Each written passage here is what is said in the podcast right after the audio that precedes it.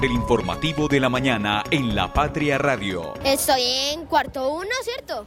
Y también mi nombre es Joaquín Gallego López García Acevedo. Pues muy bien, espero que me vaya bien. Mis objetivos que aprender. Luciana Correcho Campo y estoy en quinto 2. Quedar de primer lugar en todas las materias y ganar el año. Sergio Ruiz Orozco y pasé a cuarto 2. Portarme mejor, ser mejor estudiante.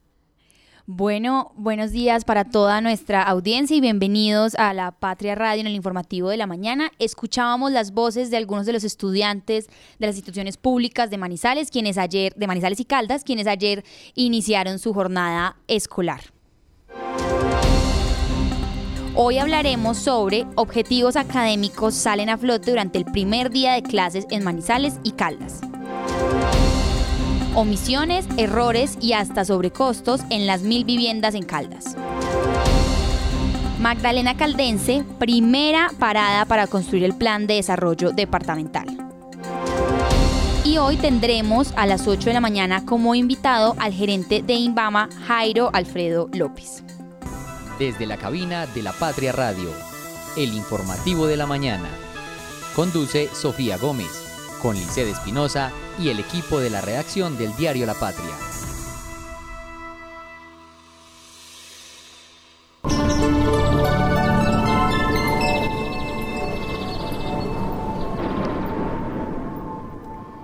7 y 3 minutos de la mañana y hoy le informamos a todos los oyentes y a quienes nos escuchan que tenemos en estos momentos un reporte de 16 grados en la temperatura de Manizales. Sin embargo, mirando lo que puede ser el pronóstico para el resto del día, se calcula que vamos a llegar en algún momento después de las 12 del mediodía a temperaturas de hasta 26 grados. Es decir, que hoy nos espera un día caluroso en la ciudad de Manizales y según los expertos, el pronóstico es que hoy tal vez eh, lleguemos al tope y sea, y sea el día como con más altas temperaturas de este 2024. Entonces, la recomendación es como siempre es que estemos muy pendientes de la hidratación, de la protección solar, eh, de la protección misma como en las en las circulaciones que hagan las personas, de ventilar los espacios y por supuesto estar muy atentos igual a los cambios de temperatura porque pues este pronóstico no es como a ciencia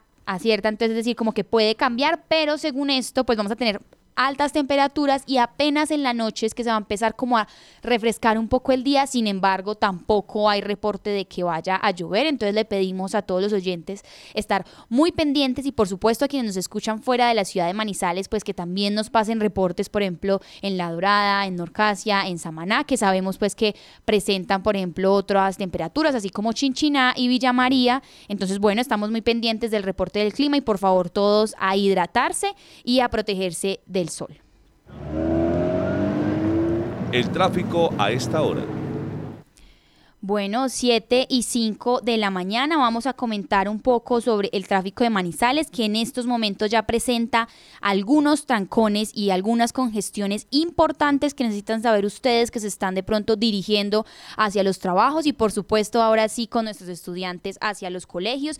Y es que vamos a comenzar con la ruta panamericana porque en estos momentos es la que más congestión presenta en toda la ciudad y hay que recordar que nuevamente el acceso y la salida del municipio municipio de Villa María presenta en varios puntos, casi que en su totalidad, eh, unas líneas rojas que representan tráfico lento, eh, incluso como inmóvil, y justamente en la glorieta que comunica pues los cámbulos y que por supuesto es la entrada y salida del transporte y del terminal de transportes de Manizales, pues presenta tráfico lento en ambos sentidos. Asimismo, pues se reporta durante toda la Panamericana entre el acceso a Villa María y el terminal de transportes un tráfico lento en ambas direcciones. Sin embargo, ya después de la vía panamericana hacia la Enea y pues hacia el resto de la ciudad y saliendo como para la salida a Bogotá, pues se presenta un tráfico estable y podrían eh, transportarse sin ningún problema. Sin embargo, las personas pues que están llegando de Villa María a Manizales a sus trabajos, a sus empleos y por supuesto a los colegios, pues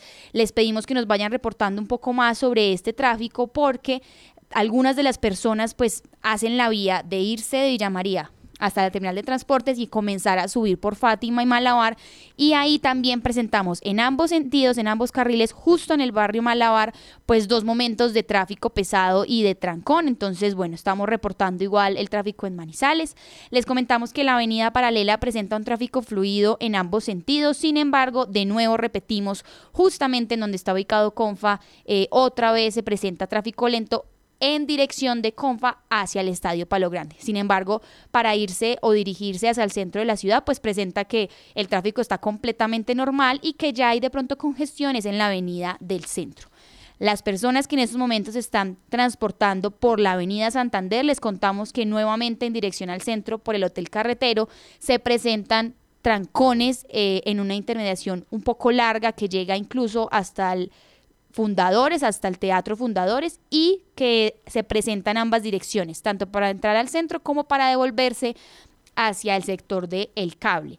Sin embargo, eh, de nuevo repetimos otra vez cerca del Hospital Infantil, eh, por el Parque de Yale a Leonora, el Multicentro Estrella, estos puntos que hemos ido comentando diariamente, pues volvemos a presentar en dirección hacia el cable, otra vez tráfico lento, pero digamos que hoy se empieza como a normalizar un poco únicamente después de Cable Plaza, porque hoy en Cable Plaza, justo en esta zona en la que pueden subir los carros de la avenida Lindsay y irse en dirección por la Santander hacia Milán o irse hacia el centro, pues presenta un tráfico lento, incluso con trancón, para ambos carriles. Sin embargo, de pronto una, vía alterna, lo cual nos parece pues incluso eh, nuevo para Manizales, porque veníamos comentando que la avenida Kevin Ángel era precisamente donde más trancones había, pues hoy presenta de hecho muchas más, como mucho más flujo continuo y hoy lastimosamente ya empezando a llegar a los barrios Peralonso, pues sí se presenta un poco de tráfico lento en dirección al centro,